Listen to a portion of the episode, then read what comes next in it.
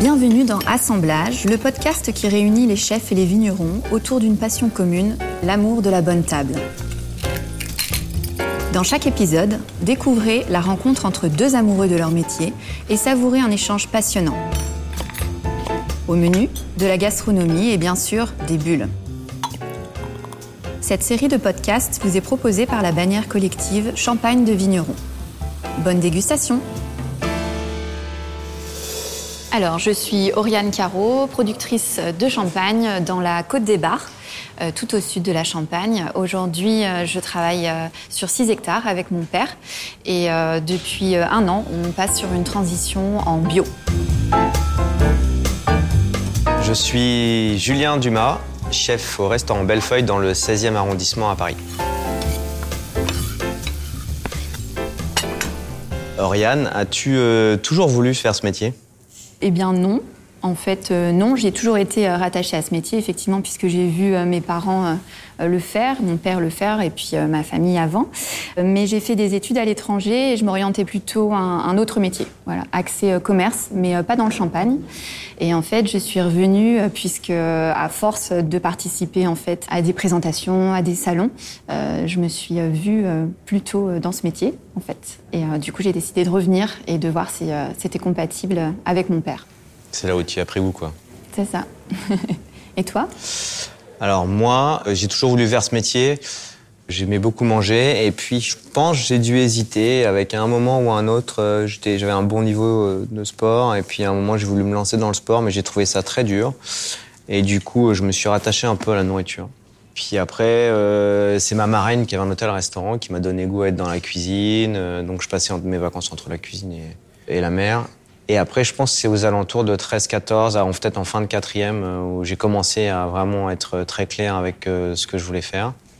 Mes parents n'étaient pas tout à fait d'accord à ce que je parte dans un métier comme celui-là, parce que pendant que les autres vont s'amuser, euh, c'est toi qui vas faire la cuisine, tu n'auras pas les mêmes vacances que les autres. Et puis, bon, bah, j'ai un peu la tête dure. en fait, ce qui m'a vraiment plu, c'est d'avoir une palette infinie de choses qu'on peut mettre dans l'assiette. Ok, donc passer de manger à créer. Ouais. Ok. Alors je sais pas si c'est parce que je mangeais mal à la maison ou pas, mais c'est parce qu'on cuisinait peut-être toujours un peu la même chose et j'avais besoin d'essayer de nouveaux trucs. Quoi. Je sais pas si ça répond vraiment à ta question, mais c'est bah, voilà, c'est c'est au début peut-être pas, mais après j'ai foncé quoi. Ouais. Ok. Une fois que tu avais compris que c'était ton truc, euh, tu y allais. Ouais, c'est ça, exactement.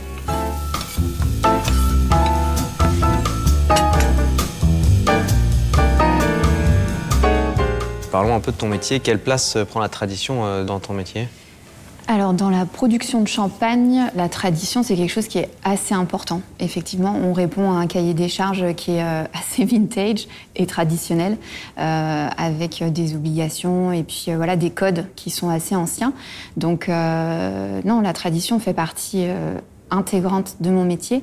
Après, l'objectif depuis mon retour sur le domaine, c'est de l'utiliser, mais en même temps savoir la détourner tu vois, et pouvoir euh, créer des nouvelles choses, moderniser un petit peu justement euh, ce métier qui est peut-être des fois un petit peu, euh, un petit peu vieillot.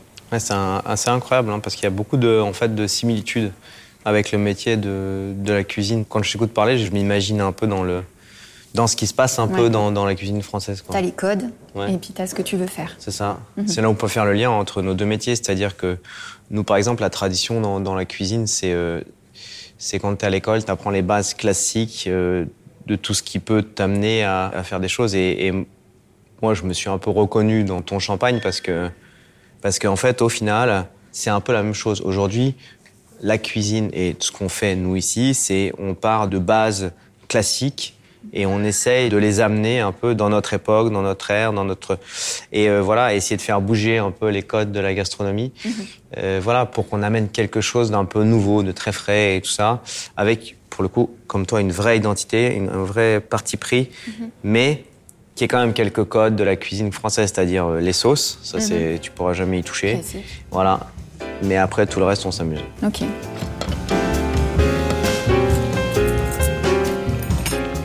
Avec toutes les choses qui peuvent se passer euh, dans la nature, est-ce que ton métier, tu le vois évoluer dans, les années à venir euh, Comment est-ce que tu le vois dans une dizaine d'années voire il, plus? il évolue, il évolue euh, inévitablement parce qu'on travaille, je dis souvent, on travaille en, en collaboration avec la nature. Enfin, clairement, c'est ça, c'est une collaboration.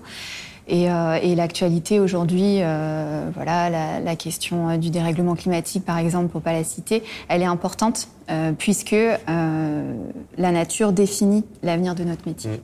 Euh, donc effectivement, on, on est très sensibilisé, en tout cas, on se sensibilise à, à la question de, de l'environnement, par exemple, et euh, ça va modifier en fait euh, inévitablement nos pratiques, Euh, la- les pratiques de conduite de culture par exemple. Enfin, c'est surtout là qu'on va le voir. Et puis, euh, et puis ouais, après toute la prise de conscience euh, sur euh, les moyens de distribution, les, les canaux de distribution qu'on veut utiliser. Enfin, voilà, il, il va y avoir des évolutions inévitablement, mais en même temps, euh, on les prend pas avec euh, la peur au ventre. C'est plutôt cool. Moi, je trouve que c'est un beau challenge de, de repousser un petit peu euh, justement euh, euh, ses acquis et puis d'évoluer avec son temps. Et, euh, et si en plus c'est dans le sens d'une amélioration et d'une prise de conscience positive, c'est cool. Dans notre métier, il y a toute, euh, toute une jeunesse qui arrive. Bon, ça te dérange pas si je me mets dans les jeunes Ok, Donc, ça va. je vais me mettre dans les jeunes.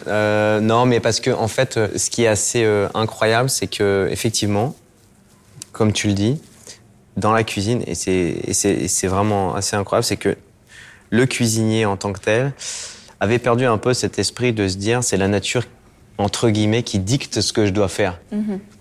Là, c'était un peu euh, comment est-ce que je peux faire pour avoir, on va dire n'importe quoi, des fleurs de courgettes au mois de décembre.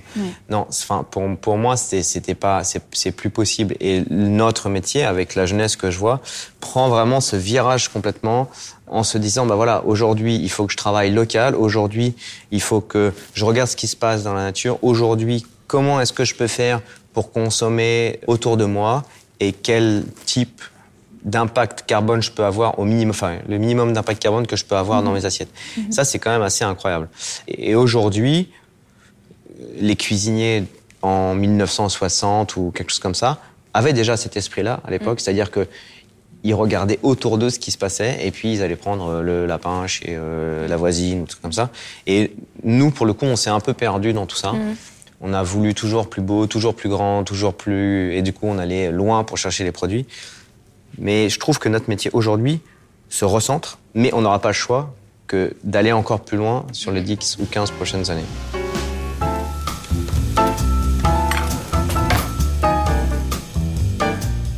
Est-ce que tu, te considères comme une vigneronne un peu ou complètement engagée? Oui, moi j'essaie en tout cas de m'engager. J'espère que ça se ressent derrière dans les, les productions que je peux faire. Euh, j'essaie de jamais me reposer sur mes acquis, de continuer à me former, de faire appel à des organismes, euh, voilà, qui vont amener en fait euh, de l'information, euh, des statistiques pour justement avoir une vision, avoir un peu de recul sur mon métier, sur mes pratiques. Et ben après, je, je prends mon père en réunion et puis on discute sur comment est-ce qu'on peut euh, faire évoluer nos pratiques, comment est-ce qu'il peut travailler différemment. Et euh, effectivement, depuis euh, plus de dix ans que je suis revenue sur l'exploitation, il a dû pas mal faire évoluer sa façon de travailler. Donc ouais, non, je pense que je suis assez sensible à la question et que ça se ressent effectivement sur le travail. Ça a été dur l'évolution Non, ça c'est euh, plutôt bien fait. Après, effectivement, je pense que euh, quand on travaille en famille, il y a des appréhensions, il y a des difficultés qui sont peut-être pas les mêmes euh, que quand c'est pas le cas. Mais euh, non, ça s'est fait plutôt bien. Moi, j'arrivais pas avec une idée préconçue de ce que je voulais changer. L'objectif, c'était d'apprendre ensemble, en m'appuyant sur lui, ses connaissances et le socle solide dont on parlait tout à l'heure. Et euh, lui s'est appuyé un petit peu euh, sur moi pour euh, bah, aller chercher les infos, parce que bon, lui, les formations, ça le gonfle ou ce genre de choses. Donc, moi, j'amène les infos et lui, il les met en application. Voilà. Super. Et dans la cuisine aussi. Moi, c'est un virage que j'ai pris en 2008, euh, quand j'ai eu euh, mon premier poste de chef, où, euh, en fait, le tout premier objectif, c'était de me demander de trouver des poissons de très bonne qualité à des, prix moindres. Donc, le premier objectif, c'était vraiment d'essayer de d'avoir des achats un peu moins élevés. Et donc, j'ai pendant deux mois, j'ai fait Bretagne Sud jusqu'à Bretagne Nord. Je fais le tour des criers, j'ai cherché des marieurs, j'ai cherché des pêcheurs. C'est arrivé un peu par hasard, mais bon, c'est à Etel, à 30 km de Carnac, là où avait ma marraine son hôtel. Et du coup, euh, incroyable, je tombe sur un marieur fantastique. Et puis là, euh, il m'a dit, bah reste avec moi, euh, on va euh, regarder ce qui se passe. On a fait deux criers. Et il m'a expliqué du coup que il y avait une saisonnalité dans les poissons. Et c'est là où j'ai commencé à comprendre. Saisonnalité dans les poissons, une façon de pêcher, quel type de pêche il fallait sélectionner. Et là, en fait, j'ai commencé à complètement m'ouvrir sur un autre truc. Après, j'ai vu que c'était bon, les légumes, je savais, Mhm. les champignons, je savais, mais après, j'ai vu aussi euh, euh, les herbes, euh, tout en fait. Et puis après, ça m'a ouvert vraiment des possibilités à infini. Et du coup, on s'aperçoit qu'on peut trouver du cendre à côté de Paris, on peut trouver, voilà, au lieu de commander chez un fournisseur qui va t'amener tous tes fruits et légumes, par exemple, nous, on va avoir un truc comme euh, 30 fournisseurs de fruits et légumes euh, parce qu'il y en a un qui fait un truc parfaitement à la bonne saison. On va ramasser, on va, on va travailler aussi avec des cueilleurs juste à côté de Paris, dans les forêts de Paris. Donc euh, du coup, en fait, euh, voilà, engagé euh, jusqu'au bout des ongles. Ouais, J'ai même ok. arrêté le scooter. Ok. Je fais du vélo. ok, et puis ça se ressent du coup dans l'assiette, effectivement. Complètement, la céramiste, c'est une dame euh, de Paris euh, qui nous fait nos assiettes, voilà. Mais c'est chouette de pouvoir avoir cette liberté-là. Est-ce que aussi avant, les chefs avaient cette liberté-là? Ou ils la prenaient pas ou est-ce qu'ils Non, l'avaient il- je pense qu'ils n'étaient pas au... Ils étaient pas au fait, quoi. Non. Et puis je pense que ça les intéressait pas. hein. Ils étaient pas Eux, ce qui les intéressait, c'est d'avoir les fraises des bois en décembre Ouais, et tout pour ça. refaire leur truc. Et puis pour avoir la plus, la plus belle de toutes les asperges, très Mm. grosse, toujours de la même. Enfin, tu sais, à un moment, euh, voilà. Oui, il y avait d'autres objectifs. Mais ça continue encore un peu. Il y a certains chefs qui sont un peu comme ça, mais d'autres qui sont complètement en train de changer, C'est une question de génération. je pense. Ouais. Et puis, je pense un peu ouverture d'esprit aussi. Mhm. Et puis ceux qui sont moyennement ouverts d'esprit, ils ont du mal à changer quand même. Ouais, ça rejoint un petit peu mon, mon milieu. Ouais.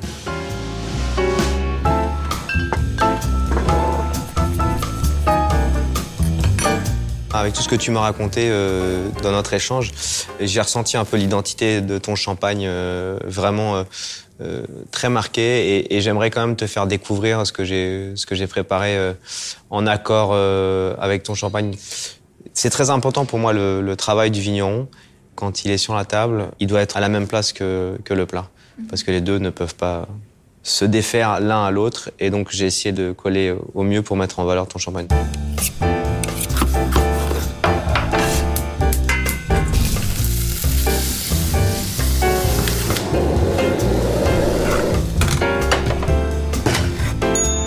Alors là, on est resté dans la saisonnalité, puis on est complètement pas trop loin de Paris, sauf pour les amandes.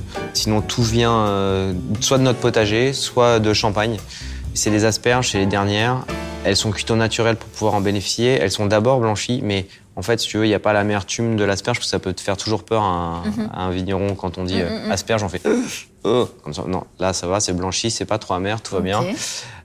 Les abricots de notre potager, à peine grillés. Donc c'est très acidulé, c'est pas sucré, c'est vraiment euh, un fruit, euh, pas limite rhubarbe, mais euh, presque. Les amandes travaillent de deux façons, cuites et crues. Pour, je trouve un côté amande qui fonctionne vraiment assez bien avec ton champagne. Et on a tout utilisé dans l'asperge avec la sauce un peu mousseuse. On a fait une purée avec les parures et on a utilisé toutes les épluchures pour faire un bouillon d'asperges grillées et toutes les autres épluchures pour faire aussi une macération d'asperges. Donc en fait, on perd rien dans tout ça. On a eu quelques feuilles de sauge ananas parce que je trouvais que le parfum et la texture de la sauge collaient bien. Ça, c'est pour les arômes. Par contre, en termes de texture, j'ai trouvé que ton champagne avait besoin de, de répondants en termes de texture. Mhm. C'est-à-dire qu'il fallait pas juste un morceau d'abricot taillé très fin. Non, il fallait de l'abricot. Oui. Un vrai morceau. Il fallait un vrai morceau d'asperge. Mhm. Il fallait quelque chose qui soit un peu mordant, croquant, ou voilà, où on se fasse un peu plaisir, un, Un peu de matière. voilà, c'est ça, un, peu de matière, exactement. Ok, d'accord. Non. Et on est resté un peu sur le blanc Ouais. pour le côté pinot blanc. Voilà. Alors, je te propose euh, de déguster avec la cuvée euh, sur laquelle on a, on a décidé de, faire l'assemblage, enfin en tout cas l'accord. Pour rappel, c'est la cuvée préambule, qui est une cuvée euh, phare du domaine, hein, qui existe depuis ses débuts. Euh, c'est une cuvée qui va s'axer surtout sur l'identité du vigneron, puisque c'est une cuvée qui est assez atypique de par son assemblage. On va retrouver le pinot noir qui est un petit peu le cœur de notre métier dans la côte des Bars. On va avoir également du chardonnay et on va avoir ce fameux pinot blanc vrai qui est un cépage très rare qu'on retrouve essentiellement chez les petits producteurs. Ici, ça va nous permettre en fait de créer une cuvée qui va avoir une balance très intéressante entre le côté euh, crémeux et acidulé. Et euh, c'est pour ça que ça va être vraiment chouette de le déguster avec ton plat, parce que c'est des éléments qui sont très intéressants gustativement, mais qui sont aussi un peu difficiles à balancer euh, pour éviter justement qu'il y ait une dissociation des goûts. en millésime 2015, et puis on va voir. Ce qui va être intéressant, on va pouvoir soit rajouter ce que j'ai quelques morceaux d'abricot ou soit enlever mhm. parce que en fonction du fruit, en fait, ce qui joue vraiment un peu l'équilibre entre ton champagne et le plat, il y a deux choses. C'est la sauce, mais la sauce elle est plutôt assez, je trouve, euh, bon maîtrisée. Et, par contre, c'est l'abricot. Mhm. L'abricot, s'il est un tout petit peu trop acidulé, ça risque de faire pencher la balance. Ouais, ouais. Donc il faut qu'on, faut qu'on regarde.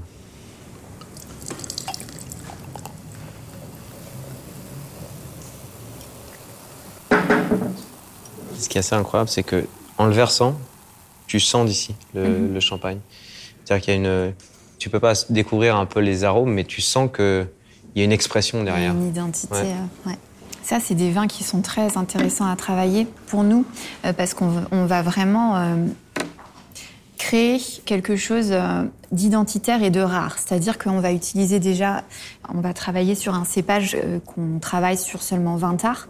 Euh, donc, faut pas se tromper. C'est-à-dire que déjà, un, on, est tributaire de la production et donc de la quantité euh, de, raisins qu'on va avoir en fonction des années. Et deux, après, à la vinif, l'objectif, c'est de le faire parler. Voilà, et qu'il puisse s'exprimer et offrir quelque chose de, de très identitaire, de très personnel qui va être propre à la façon dont on le travaille. Complètement. Et là, déjà au nez, on le sent encore plus qu'à l'ouverture. Oui, c'est ça.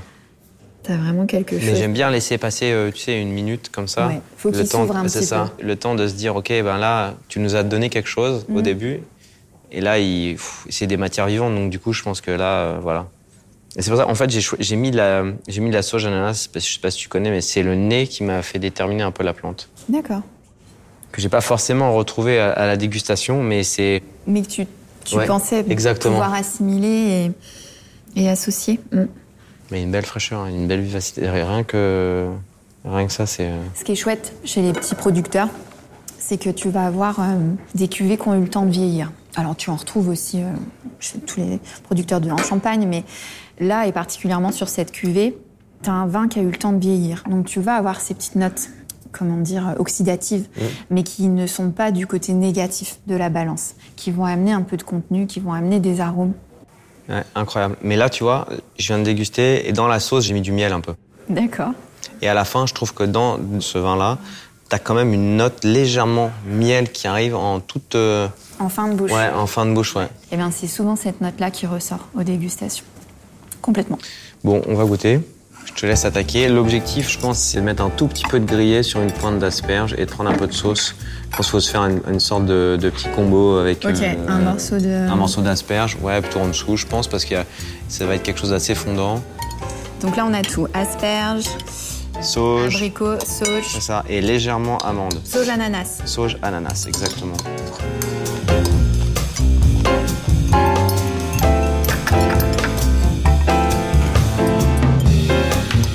C'est l'amande qui, qui, fait le lien avec le miel un peu, euh, je trouvais, dans ce plat. Ouais, carrément, ça, ça, englobe un petit peu.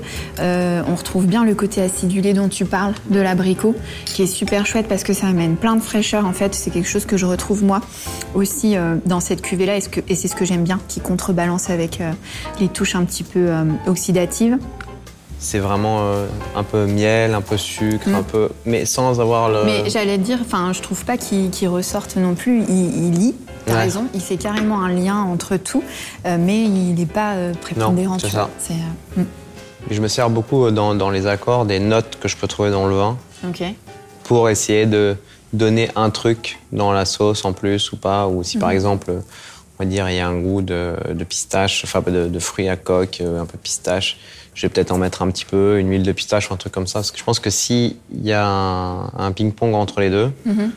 Il y a forcément une trame qui peut se créer. Et là, j'ai trouvé vraiment que c'était le miel, l'amande et l'acidulé. Et l'acidulé, je suis allé chercher par l'abricot. De saison, parfait. Voilà.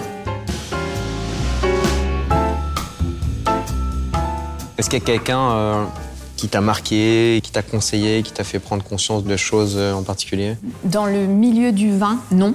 Je pense que c'est ce qui fait ma force, c'est que j'ai vu euh, d'autres milieux avant de revenir dans le vin, et c'est ce qui des fois manque un petit peu, euh, justement cette, euh, ce qu'on apporte, cette petite vision un petit peu du monde global, plutôt que la vision de notre petit monde mmh. vigneron comme il est.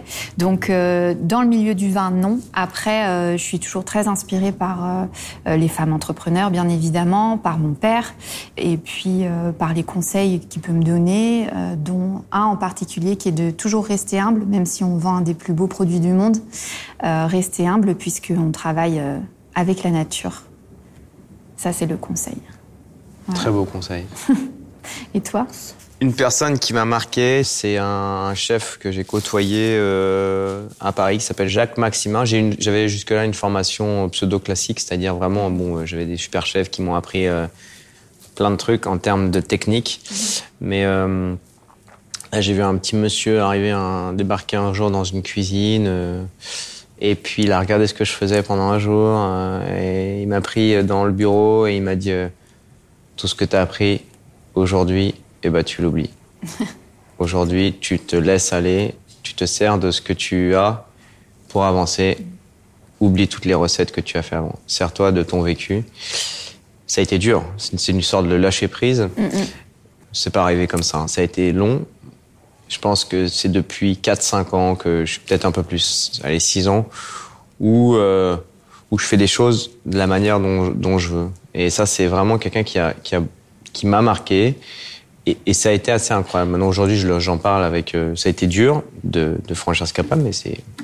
Aujourd'hui, je suis content. Une personne qui t'a, qui t'a beaucoup apporté. Oui. Ok. C'est, c'est ça. Je pense que dans la cuisine, comme, euh, comme dans le vin, pour produire et pour pour partager, il faut que ça vienne un petit peu de nos tripes. Et si c'est quelque chose qui est automatique, ça va se ressentir. C'est ça, exactement. Je suis d'accord. Le travail de l'humain.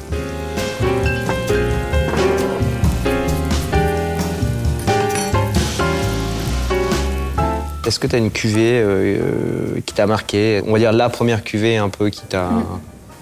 Alors, il y a beaucoup de cuvées que j'ai dégustées euh, qui m'ont marqué ou en tout cas qui m'ont qui m'ont fait aimer davantage mon métier. Euh, mais j'ai plutôt envie de, parler de la première cuvée que j'ai vraiment réalisée. C'est-à-dire, pour remettre dans le, dans le, contexte, je suis revenue sur un domaine qui était existant avec une gamme existante. L'objectif, dans un premier temps, ça a été euh, d'apprendre, de pérenniser. Et effectivement, en 2014, euh, on a décidé avec mon père de créer une nouvelle cuvée qui était à mon initiative. Et du coup, celle-ci est importante pour moi lorsque je l'ai goûtée, euh, lorsqu'elle était euh, terminée. D'accord? Donc on ne parle pas des vins clairs, on ne parle pas de l'assemblage, on parle vraiment du moment où on débouche une bouteille et où on estime que là, c'est le moment où elle est faite pour vendre parce qu'elle a atteint en gros euh, le, niveau et puis la, qualité qu'on souhaite. Donc ouais, ce moment-là est, resté gravé parce que c'était mon, mon, premier bébé entre guillemets et puis et puis parce que ça s'oublie pas, c'était une première quoi. On a parlé de, l'importance des circuits courts dans ta cuisine, mais euh, est-ce que aussi tu as été inspiré par des voyages, par euh, des cultures, euh, des, cuisines différentes du monde, autres que la cuisine française? Complètement. En fait, j'ai une, une affection toute particulière pour le Japon. Bon, c'est une île, donc du coup, ils se débrouillent, ils sont en autonomie. Mhm. bon, pas que en autonomie, ils ont des produits d'importation, soit c'est un fait, mais les cuisiniers se débrouillent vraiment avec la volonté de faire vivre leur île et les producteurs qui y sont. Mhm. C'était pour moi, euh, voilà, ça a été une vraie découverte en, 2000, euh, en 2007.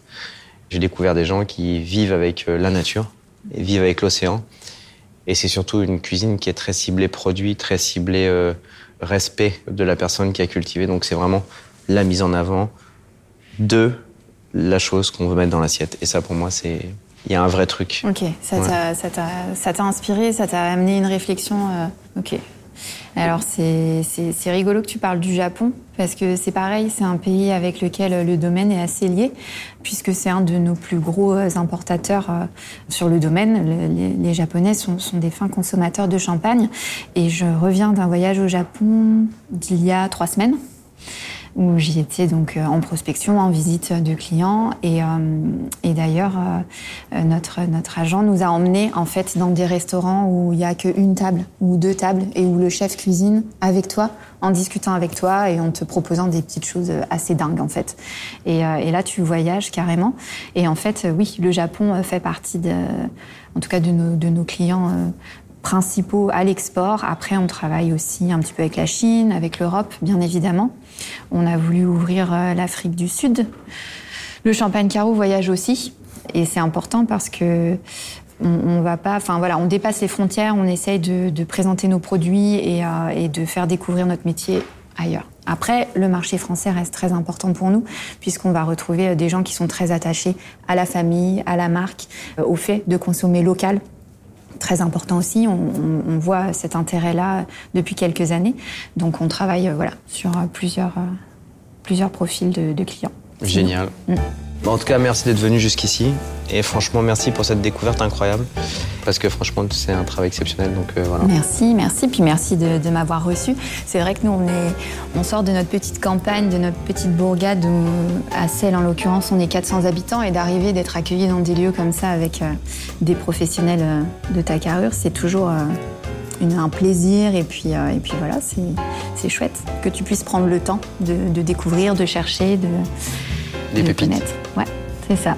Donc merci, puis à bientôt. Ouais, puis je te raccompagne. Vous venez de déguster le cinquième épisode d'Assemblage, le podcast qui réunit les chefs et les vignerons autour de leur passion. Cette série vous est proposée par la bannière collective Champagne de Vignerons. À bientôt pour savourer un prochain épisode. L'abus d'alcool est dangereux pour la santé, à consommer avec modération.